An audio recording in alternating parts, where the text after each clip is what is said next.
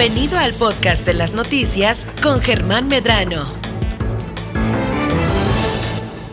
Estamos de vuelta con ustedes y tengo el gustazo de presentar de nueva cuenta al doctor Luis Vargas, quien nos acompaña de nueva cuenta en esta frecuencia. Doc, pues siempre es eh, grato saludarte porque nos traes temas muy importantes que nos interesan a todos aquí en Baja California Sur. Él es parte de eh, Mar Adentro, esta eh, asociación civil ambientalista que ha estado siempre eh, al pendiente de nuestra Bahía de la Paz y bueno, de muchos otros temas ambientales. ¿Cómo está, Doc? Bienvenido. Hola, Germán. Gracias. Buenas tardes. Oye, ¿cómo les ha ido ahí en el tema de Balandra? ¿Estuvieron muy activos desde los primeros días o las primeras horas, podemos decir, que ocurrió este lamentable hecho ahí? Y ha habido de ese día al día de hoy, pues mucho, mucha actividad por parte de ustedes. Sí, bueno, no solamente Mar Libre, ¿no? Ha sido una actividad, eh, ha sido una respuesta muy importante de voluntarios de todas las asociaciones y de, y de gente que independiente que todos se han sumado pues a, la preocupación. A, la preocupación, al, rescate de, de, Balandra desde, desde el momento mismo en que se supo de, del, pues del accidente, vamos a llamarle así, eh, del incendio del yate y del posterior hundimiento del mismo con toda la, eh, el daño que eh, al medio ambiente que ha conllevado esto, ¿no? Entonces, pues hay, mucha gente, habemos mucha gente que estamos conscientes de la importancia no solo de Balandra, sino de, todo el mar, de todo nuestro medio ambiente, de todo nuestro medio costero que tenemos aquí. Sí. ¿sí? Balandra, pues es, es un ícono, es un pedacito, es la, es la joya de la corona, pero. pero a lo mejor es la que más tiene mercadotecnia, ¿no? Pero porque hay otras, hay otras maravillas que hay aquí que este, que pues ahora sí que no, no hay que restarles importancia. Sí, así es. Y bueno, pues finalmente a través del mar, a través de, los canales, las bahías, este, todo, pues todo está conectado, ¿no? Y es, un, solo, es un solo cuerpo de agua del que dependemos eh, globalmente. o sea, ya no, ya no hablemos de, de, la ciudad de La Paz o no hablemos de Baja California Sur o de México. O sea, e, es el planeta y lo que pasa en un lugar necesariamente implica en otro. Claro que pues nosotros somos, si cada comunidad o cada ciudad costera fuera responsable de su pedacito de mar, pues estaríamos fabulosamente bien.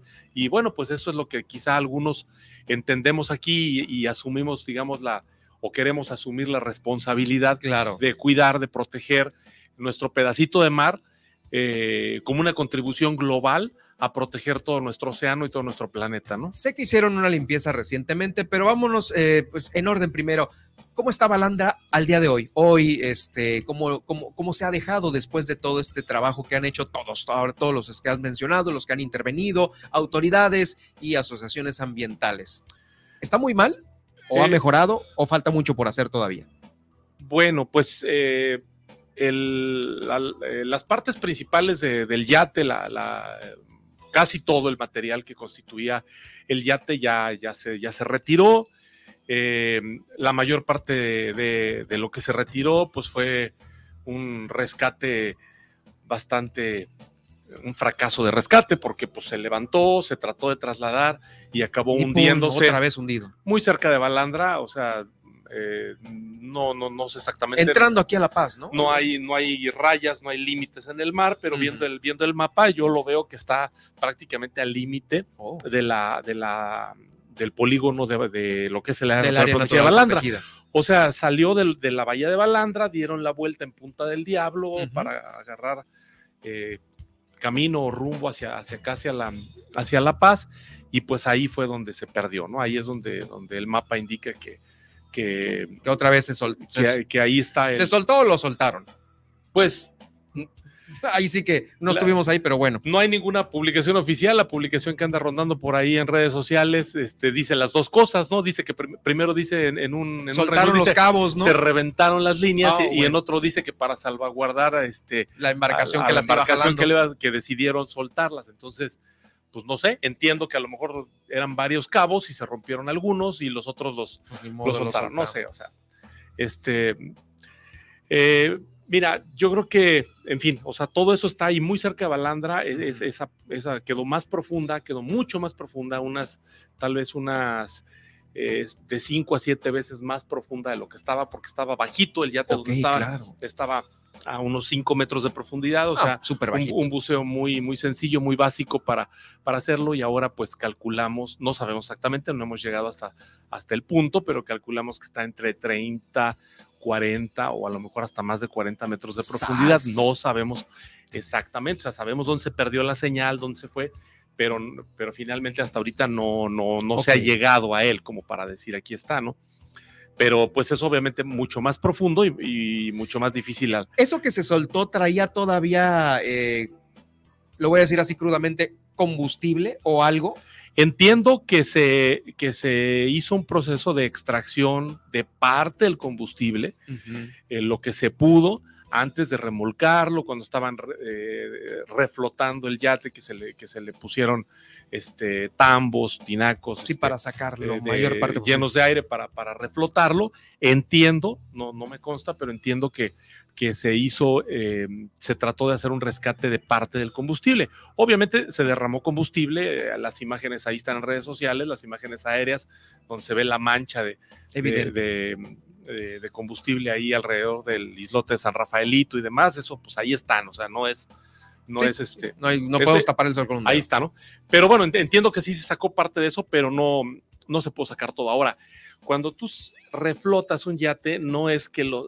Ya estaba quemado, ya estaba Ya- severamente pedazos, ¿no? dañado. ¿no? lo vas a hacer flotar completamente, sino lo acercas a la superficie y lo mantienes lo más cerca de la superficie con flotadores para remolcarlo. A la hora que lo vas remolcando, ya está dañado, ya está severamente dañado y está arrastrándose, así dañado como está, dentro del agua. Entonces, ese movimiento de irlo jalando va haciendo que se desprendan mil cosas y, que se, Todavía más. y que se vaya lavando. Ponle que se haya extraído gran parte del combustible de- y, de, y de lo que tú quieras. pero la basurita, la- las virutitas, pues que va Las dejando. virutitas y, y el, y todo el, el resto del combustible y lubricantes que, que unas máquinas de ese tamaño pueden tener, ¿no? Entonces, el mismo arrastre eh, que se hizo en la noche. causó otro de pequeño derrame. O sea, seguramente eh, cuando lo iban arrastrando te podría yo asegurar que llevaba una estela de porquerías atrás de donde lo iban arrastrando, porque pues Es lógico, claro. eso- haz de cuenta que tú agarras un trapo Sí. cochino y lo metes al agua y, y lo jalas. Bueno, pues vas a, y lo mueves en el agua, pues vas a ir a- Todos este, lo entendemos, sí, segurísimo. arrastrando, ¿no? Digo, o sea, todos eh, podemos entender eso. Entonces, pues bueno, eh, tal vez no, no fue la mejor manera de hacerlo y definitivamente no fue la mejor manera, los resultados lo dicen. Y aquí lo preocupante es que, pues ya pasó. Este, ya se están haciendo las labores de remediación, faltan muchas cosas que hacer, eh, otras que ya no se podrán hacer, parte del daño ya está hecho y ya, pero ¿qué es lo que pasa? Pues tenemos que aprender, o sea, por lo menos tenemos que aprender de, de- de esta tragedia que sucedió. Si no aprendemos, entonces sí estamos verdaderamente perdidos, ¿no? Oye, todo mundo eh, hablando de Balandra, los expertos de Balandra que salen por todos lados, pero llega el fin de semana y ¡pum! Pues la basura y Sí, así es. todo lo que uno este, irresponsablemente ocasiona en las playas. Sí, sí, sí. Entonces, pues tenemos que, que- que darnos cuenta de que realmente esta tragedia del Fortius, bueno, fue un, un yate que se incendió por las razones que quieras, por accidente, por negligencia, por, por lo que tú quieras. Se incendió un yate, cosa que ya ha pasado, no es el primer yate que se ¿No? incendia, No, no, no. cosa que desgraciadamente... Y seguramente no fue intencional porque a nadie le Sí. gusta que No, no, le gustaría Puede- perder un yate, ¿no? Puede volver a pasar, o sea, es un hecho que habiendo tantos yates, tantas marinas, puede volver a pasar. Pero ¿cuál es el- qué es lo que vino a evidenciar esto? Que no estamos preparados. Para nada. O sea, esto no sucedió allá en la isla San José, lejos de aquí, ¿no? No, sucedió en Balandra. Balandra está a tiro de piedra de Pichilingue. En Pichilingue, pues es- hay instalaciones portuarias este, de, de altura, ¿no? Está, gran cer- calado. está cerca de las instalaciones de Pemex, en donde se tiene este, toda la, La llegada de la- la- infraestructura, Ujú. supuestamente, pues para prevenir y para manejar alguna contingencia. Tenemos aquí eh, un- una, una base de la Armada de México, ¿sí? que recientemente y controversialmente dragaron el canal de acceso para meter embarcaciones más, naves, grandes sí. aquí a su base que tienen el Manglito y que, y que se supone, o no se supone, tienen de hecho embarcaciones más grandes que las que tenían antes, más personal, más, más embarcaciones y más equipo. Y pues, con todo respeto para la Armada de México, su respuesta fue, dejó mucho que desear. O sea, ¿dónde están? Fueron, rescataron a la, a la- a la- a tripulación, a los pasajeros cuando el incendio y después, o sea, No se les vio.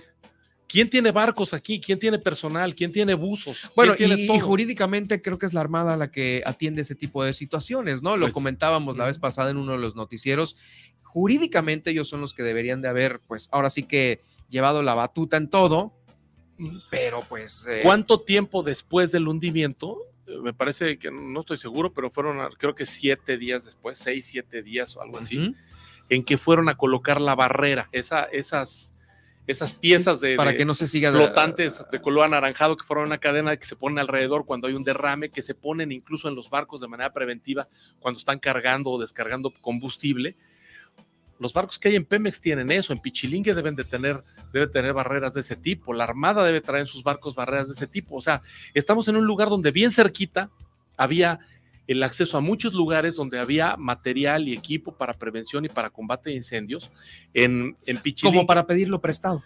Pues es una emergencia. Sí, fue una emergencia. Es una emergencia. O sea, imagínate algo que sucede muy frecuentemente. En la carretera se voltea un tráiler, ¿sí? Frecuentemente sucede, son accidentes que pasan y se voltean tráilers con sustancias químicas, con, con combustibles y todo eso. Este, imagínate que, los dejaran ahí porque están esperando a la aseguradora a que llegue o porque están esperando a que lleguen las autoridades a tomar evidencia. O sea, cuando sucede un accidente, se llega y la, primera prioridad es atender a los heridos, atender a las personas, ¿no? O sea, no, que tú tienes gente ahí en, riesgo, herida o en riesgo de ahogarse o de quemarse o de lo que sea, pues obviamente tiene que ser lo primero y rompas lo que rompas, hagas lo que hagas, muevas lo que muevas, lo primero es salvar la vida. Lo segundo es proteger el medio ambiente y a las personas que pudieran ser afectadas alrededor. Las casas, las, este, los ecosistemas, la ciudad alrededor, todo eso, ¿no? Sí. Ya conservar la evidencia para que venga el ajustador de la aseguradora, sí es importante, pero eso ya es un secundario. Y eso ya es secundario. Entonces acá se, se, se, rescató, se salvaguardó la integridad de las personas que estaban a bordo y qué bueno que así fue como prioridad. Palomita. Pero y después o sea, ah, ya, ya lo sacamos, que se termine de quemar el yate y que se hunda y ya se hundió, ya se apagó. Ah, pues ahora vamos a ver qué hacemos. Y pasa un día y pasa otro sí, día. Pasaron muchos y empiezan a llegar los voluntarios, pues los voluntarios de a pie, ¿sí? Con palas, con, este, con costales, ¿qué hacen? Pues recoger la arena que estaba saturada de, fibra de vidrio quemada, de cenizas, de todo eso. Una labor muy importante, pero pues una labor secundaria porque es lo que está sucediendo en la orillita de la playa. Pero el yate seguía hundido, seguía con gasolina, seguía con combustible, ¿sí? Y, este, y se estaba derramando. Y no se colocaba la barrera, no se hacía una inspección abajo a ver qué estaba pasando, no se contrataba. O sea, hay, hay buzos expertos en hacer eso, hay empresas expertas en hacer eso. Quizá no aquí en La Paz, pero en Ensenada, en Coatzacoalcos, en Texas, ¿no? O sea, son lugares petroleros que están relativamente cerca, donde hay empresas especializadas. Como tú lo dijiste, Pemex debió haber tenido algo, ¿no? ¿Cuánto tardas en traerte en un avión a gente experta que venga de urgencia a rescatar una zona? ¿O, no lo vale Balandra? Balandra no, no vale que traigan un grupo de rescate de Texas o de, o de Coatzacoalcos o de Minatitlán o de, o, no sé, de, algún lugar donde, donde haya eh, un grupo que, eh, de, gente experimentada con equipo que sepan controlar un, un Oye, que te iba a decir, así como lo hacen cuando ocurre una situación y ahí van los mineros de todos lados allá, pero en la última no sucedió así, o sea, tardaron mucho y ahí los dejaron adentro. Sí, sí, sí. o sea, también fue algo fallido, híjoles, estamos en, en, la era de, las fallas, ¿no? Y, creo que nosotros debemos aprender mucho en esto. Este, lo más que te, que te duele, que, que nos hace falta, ¿qué es?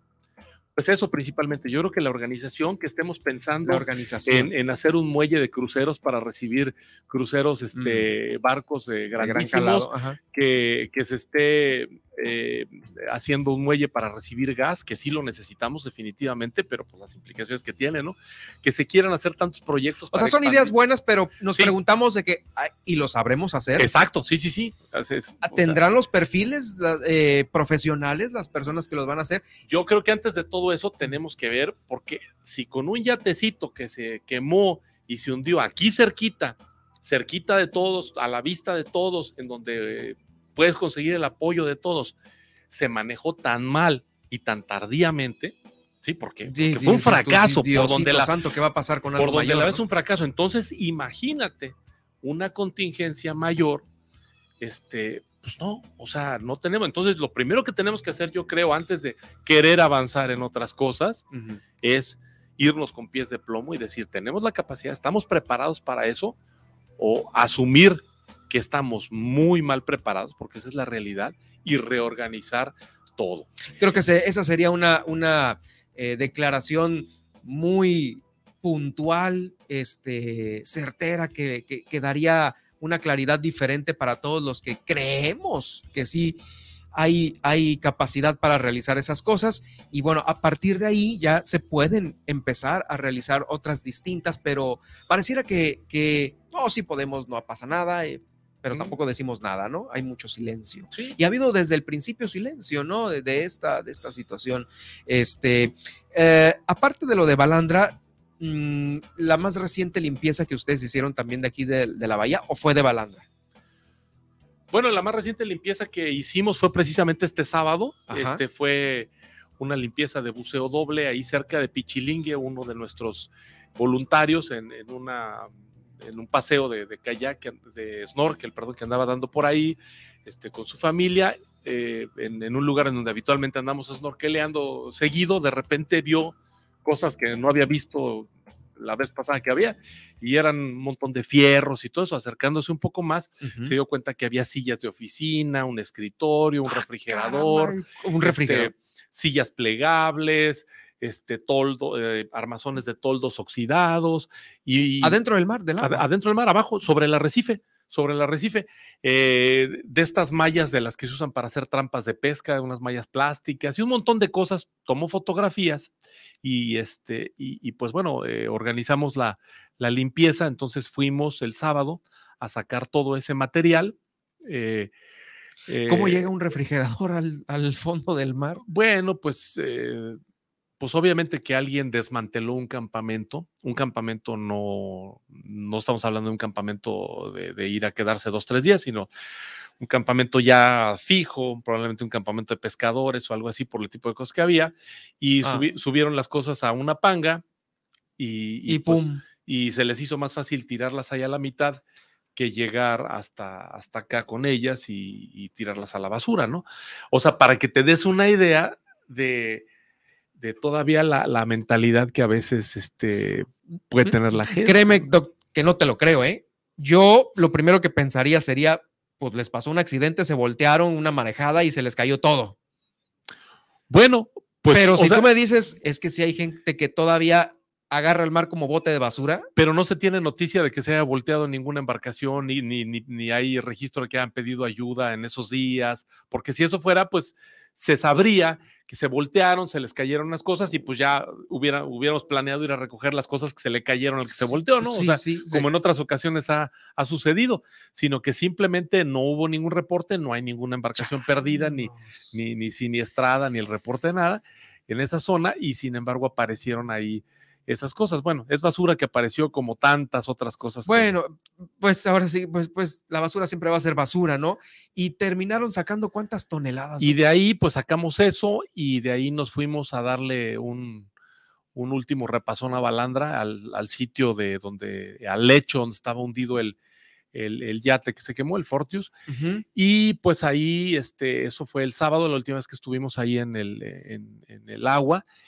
Y bueno, pues es este, eh, es deprimente ver que sí, o sea, ya se sacaron todas las piezas grandes, ya no queda ningún pedazo grande de nada, pero quedan infinidad de pedacitos de fibra de vidrio oh, que más. Y una pelusa que pues estuvimos recogiéndola así con la mano, metiéndola en, sacos, en costales, pero es, es bien difícil porque no es algo que puedas agarrar, o sea, es, es como pelo de ángel, como, ¿qué te imaginas? Así como polvo, como una mezcla de todo eso que, a la hora que lo tratas de meter, pues vuela, eh, bueno, no vuela, este, flota más bien. Ajá. se, el lugar donde estamos trabajando ahí se nos vuelve todo turbio. Oye, pero eso es este, eso es parte de la fibra de vidrio. Sí, así es. Sí, es, no, eso es dificilísimo de, recoger, ¿no? Sí, ya, ya es lo último, ya es este, pero desgraciadamente es lo más nocivo, ¿sí?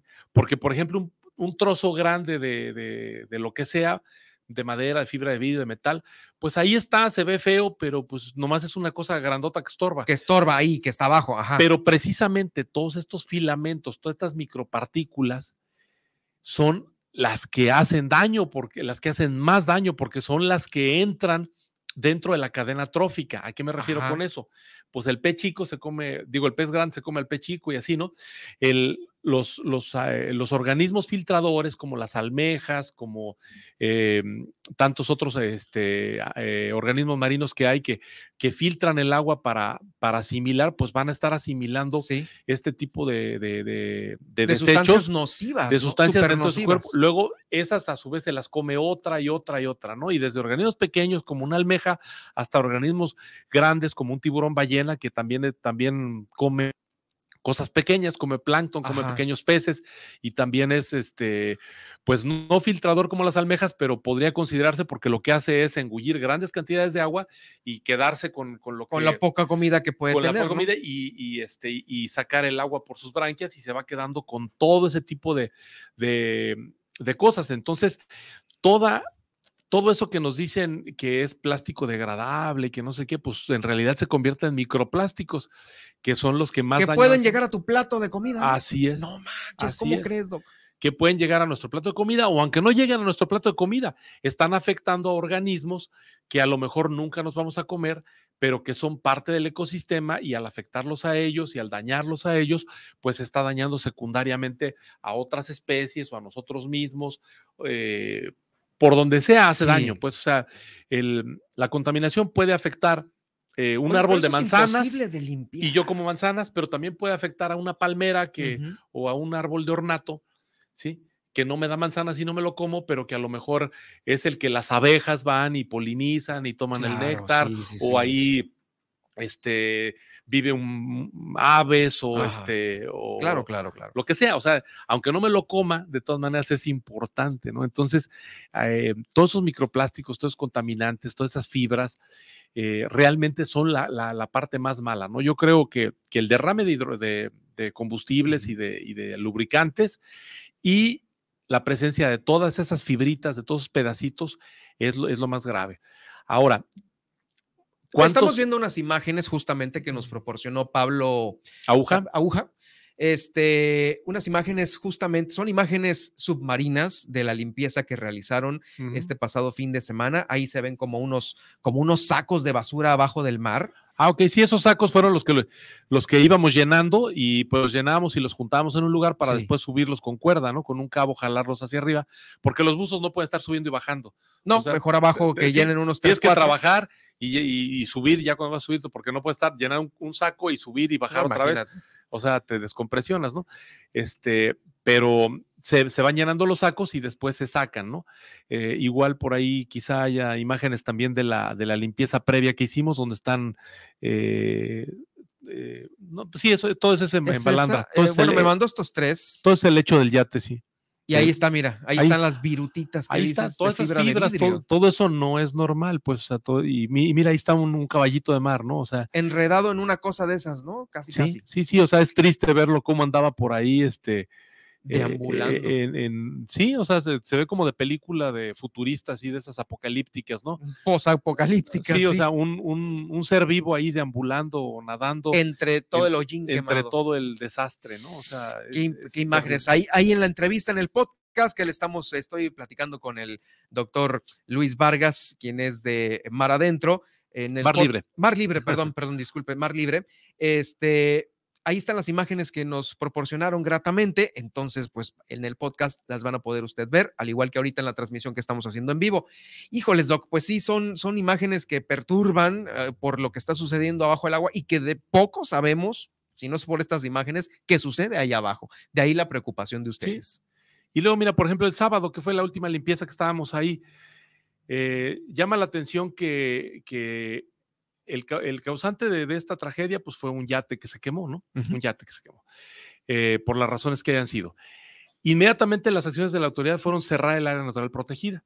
O sea, ahorita, desde que eso sucedió hasta ahorita, no, hay gente a pie, no hay gente nadando, no hay gente en kayaks, las lanchas de los prestadores de servicios. O sea, imagínate el daño a esas familias que viven de eso y que todo este tiempo no han podido trabajar. Bueno, No hay, no hay nadie. Sin embargo, el sábado que fuimos a limpiar, Pero como dijimos al principio, yates. pero como dijimos al principio del, del noticiero, pues bueno, no es la única área en donde pues pueden chambearle, ¿no? Porque todo lo demás está hermoso aquí en Sí, nuestro sí. estado, ¿no? Así es, sí, pero, pero bueno, Pero había yates, ¿en dónde? el sábado había yates en Balandra. O sea, es- es- estando cerrado, estando supuestamente el acceso permitido únicamente para las embarcaciones que de, de las personas que íbamos a, a limpiar, a tratar de remediar el, el daño. Eh, está cerrado el estacionamiento, está cerrada, no entra gente, no entra Pero nadie, Por el agua, sí. no entran visitantes, pero había yates en Balandra. Y estaban las lanchas, pues, de, de- de los, de los buzos que estábamos ahí trabajando, pero no vi el sábado ninguna lancha de CONAMP, ninguna lancha de de, Profepa, ninguna lancha de Capitanía de Puerto, ninguna lancha de la Secretaría Marina, no había ninguna embarcación de ninguna autoridad. Pues porque les vale madre. Había yates y había lanchas de buzos limpiando. Entonces, eso es lo que yo no entiendo de las autoridades. Pasa alguna cosa y lo único que saben hacer es prohibir, ¿sí? O sea, pasa algo, te prohíbo que entres, te prohíbo que hagas, te prohíbo, te prohíbo, te prohíbo, te cierro. ¿A quién? A la gente local, a los prestadores de servicios locales, ¿sí? A la gente eh, de a pie, a la- te prohíbo, te prohíbo, te prohíbo. Y realmente no van al, al grano de, de- de ir quién y cuál es el origen del problema, qué pasó, qué es lo que debemos de prohibir, qué es lo que debemos de cambiar, ¿sí? Sí, porque no es, eh, justamente eh, tenía, eh, escuché por ahí el hecho de cambiar obviamente las, y lo dijo el, el- el director regional de CONAM en este estudio, este, vamos a tener que cambiar todo lo que es el, el- el ordenamiento de Balandra por este ejemplo. Sí están conscientes, pero ahorita cambiar un ordenamiento, digo, no creo es de la noche a la mañana, es un tema burocrático, de papeleo, de que pase, y esto es federal, entonces seguramente se tiene que ir a Sí. México, ya no, sabes. sí, ¿no? ojalá que lo hagan. Pero mínimo un patrullaje que, oiga, ¿sabe qué? Ahorita no está permitido. Ni eso había, Doc. Sí, sí, ojalá que se adecue el plan de manejo y ojalá que se, que se vigile y se haga que se cumpla, ¿sí? Pero a mí lo que me preocupa es que las autoridades no vayan a caer en lo que ya muchas veces han caído. O sea, sucede algo, endurecen la, la- se ponen estrictos en el, Ujú. en el cumplimiento de, los, de lo que hay de, los reglamentos y de todo eso de lo que hay, pero se ponen estrictos con la gente que no originó o con el sector que, que es el que menos daño causa. Ya. Todos causamos Ahora impacto. sí te Tenemos que aceptar que todos causamos impacto, ¿no? No voy a decir que, que unos sí, todos causamos impacto, pero hay unos que causan mucho impacto y hay otros que no. Y hay unos que se prueba, que está probado que generan un gran problema. O sea, los yates siempre han dicho, no, pero los yates y los yates, bueno, ahí está el problema. ¿Por qué los yates no deben de sobrepasar cierta línea en balandra? Exacto. ¿Por qué los yates de más o las embarcaciones de más de 12 ¿Y por qué metros no hay un llegan nada más hasta aquí, no hasta acá? ¿Sí? ¿Por qué, por qué deben de, establecerse un número? ¿Por qué debe establecerse un horario? Porque pues, la mayoría de los yates hay gente que los usa pues, para descansar, para estar tranquilos, relajados, tranquilitos, pero muchos yates son cantinas, son antros. ¿sí? Entonces, si tú permites que los yates estén en, en Balandra, por ejemplo, o en la isla, en- me ha tocado verlos en Ensenada Grande, en Candelero, eh, ah, en, en las noches, cuando, cuando hemos andado por allá buceando y todo eso. la discoteca? ahí. Luces prendidas, es una discoteca, es, ah, obviamente hay gente fumando, hay gente eh, bebiendo bebidas alcohólicas, hay gente que está de fiesta, ¿sí? En un lugar de riesgo, porque una embarcación es un lugar de riesgo y estás flotando en el mar. Entonces se están arriesgando ellos, están arriesgando la embarcación y están arriesgando el El medio, ambiente, al estar haciendo esas cosas. Yo pienso que, que no debe haber discotecas flotantes Oye, Doc, ahí. eh, fíjate que ahora sí que lo que tú dices, la gente en redes sociales, en todos lados, pues a lo mejor, pues sí está bien decirlo, darlo a conocer, eh, subir esto a medios de comunicación, pero ya en papel, algo así, algún llamado que se pusieran de acuerdo, están puestos de acuerdo, han, han han hecho un escrito como para llevarlo aquí, se lo entregamos al gobernador o al de la CONAM o al de Semarnap o al de Profepa, no sé a quién, pero ya hicieron eso. No, hasta el momento no, no, no se ha tomado ninguna acción de, Mm. de ese tipo, pues eso sería, digamos que ya... mm, Porque este país es el país de los papeleos. como ¿eh? la conclusión, ¿no? Como, como hacerlo eh, al, al final de, de todo, de todo esto. Eh, y seguramente pues se, se va a hacer con, eh, con la colaboración pues de, de más organizaciones, ¿no? Ojalá y O se sea, haga, de, sí, de claro. manera, de manera conjunta, pues. Ahora, nosotros no pretendemos ser ni nunca lo hemos pretendido ser ninguna eh, segunda autoridad o, Pero son los que más vigilan. Pues no, no vigilan. Cuidan. No, nosotros no vigilamos. Fíjate que no, no vigilan, pero, pero son los que más cuidan el entorno, ¿no? Pues mira, nosotros simplemente somos un grupo, no somos ninguna asociación civil, no, estamos constituidos, no tenemos oficinas, no tenemos cargos dentro, somos, todos somos voluntarios, todos estamos ahí. Eh, lo único que tenemos es una página de Facebook, una lista, un chat en el WhatsApp donde nos ponemos de acuerdo. Pero le chambean. Y, nos ponemos de acuerdo y vamos a hacer cosas. Claro, claro. Lo único que tenemos es nuestras camisetas que a veces nos ponemos, algunas gorras, o sea, no, no tenemos ninguna infraestructura, vehículos, nada pedimos, este, hay empresas prestadoras de servicios turísticos que amablemente colaboran con nosotros y nos prestan sus embarcaciones, ¿sí? para, que nosotros podamos hacer las limpiezas. Nosotros podemos nuestros vehículos este, propios, no sé, ahora sí que es mi pick-up, este, es, cuestión de todos. Los kayaks, cada quien pone su equipo de buceo. Este, igual los prestadores de servicios nos proporcionan tanques, nos llenan, eh, nos proporcionan el aire, eh, el lastre, que los capitanes nos acompañen, todo eso, pero no hay, no, tenemos embarcaciones de, la, de la asociación, bueno, no, es, no es, una asociación, es, es, un colectivo, ¿no?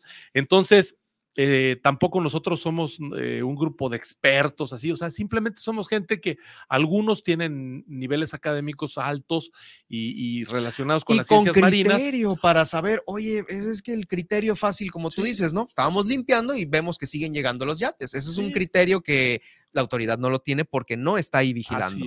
No está vigilando la autoridad. o sea, no, van a ver, o sea, son autoridades de escritorio. Y de momentos. ¿Se quemó? Ah, ya se quemó. Bueno, lo van a sacar. Ya, listo, bye. Ya me voy. y, de, y de sacar el, problema, de ver, eh, de que ya no haya ruido, de apagar, de apagar el fuego mediático ¿sí? Que ya, que ya nadie, que pasemos a otra noticia, a otro problema, a otra cosa, que le demos la vuelta. El cuento de nunca acabar en este Y si quedó el los, contaminantes ahí, quedó el daño, este, pero sobre todo te digo, el, el daño más importante es saber que estamos muy desorganizados en eso, que, no que no estamos preparados. No es, y lo digo en general, estamos como sociedad. O sea, nuestras autoridades están muy mal desde la que quieras, federales, estatales, municipales, nosotros como ciudadanos. Entonces tenemos que empezar por reconocer eso, que no fuimos capaces de, de, de tener una respuesta adecuada. De un buen manejo. Que fue un fracaso total. O sea, el, la, atender esta contingencia por donde la veas. O sea, estuvo mal todo. Estamos de acuerdo. Aquí nos hemos preguntado muchas veces, bueno, ¿y a qué hora es el comunicado? ¿Cuándo van a ir? Eh, este, eh, todas las preguntas necesarias. Haz de cuenta, por ejemplo, decían como una justificación de que se había soltado el, barco y, que se... No, pues es que, debido a la marejada por el mal tiempo y debido al, oleaje que produjo el, buque San Guillermo que iba saliendo del puerto a la hora que, que, que venían arrastrando. Ok, ¿Cuántos días tardaron en sacarlo? Y eligieron el día que había mal tiempo, eligieron sacarlo en la noche.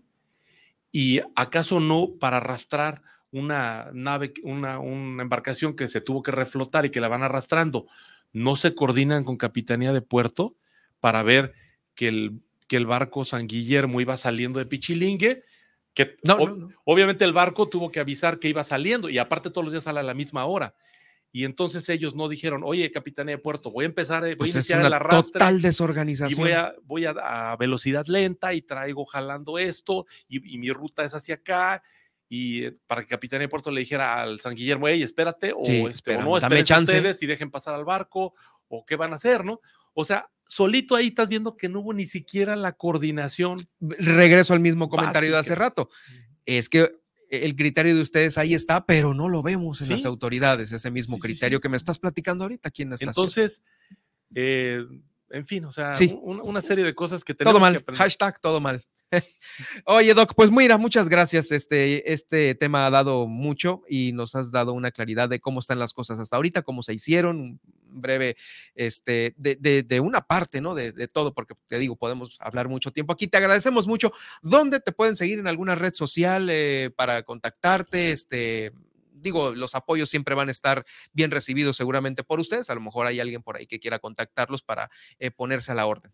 Claro, como no, nos pueden seguir en Mar Libre, en Facebook, así Mar Libre como tal es, nuestra fanpage en, que está en Facebook, ahí aparecen las fechas de las limpiezas que, organizamos y ya estamos por iniciar nuevamente las pláticas en las escuelas. Mar Libre siempre ha tenido dos vertientes, dos brazos principales. por un lado, e, e ir a hacer limpiezas en, eh, en, sitios que principalmente nos, nos enfocamos a arrecifes y manglares y por otro lado, ir a dar pláticas en las escuelas desde preescolar, hasta posgrado, ¿no? De todos los niveles. Y entonces, pues esto había estado detenido por la cuestión del COVID, de claro, que no había habido clases o no había clases presenciales. Vamos a iniciar ya nuevamente esto.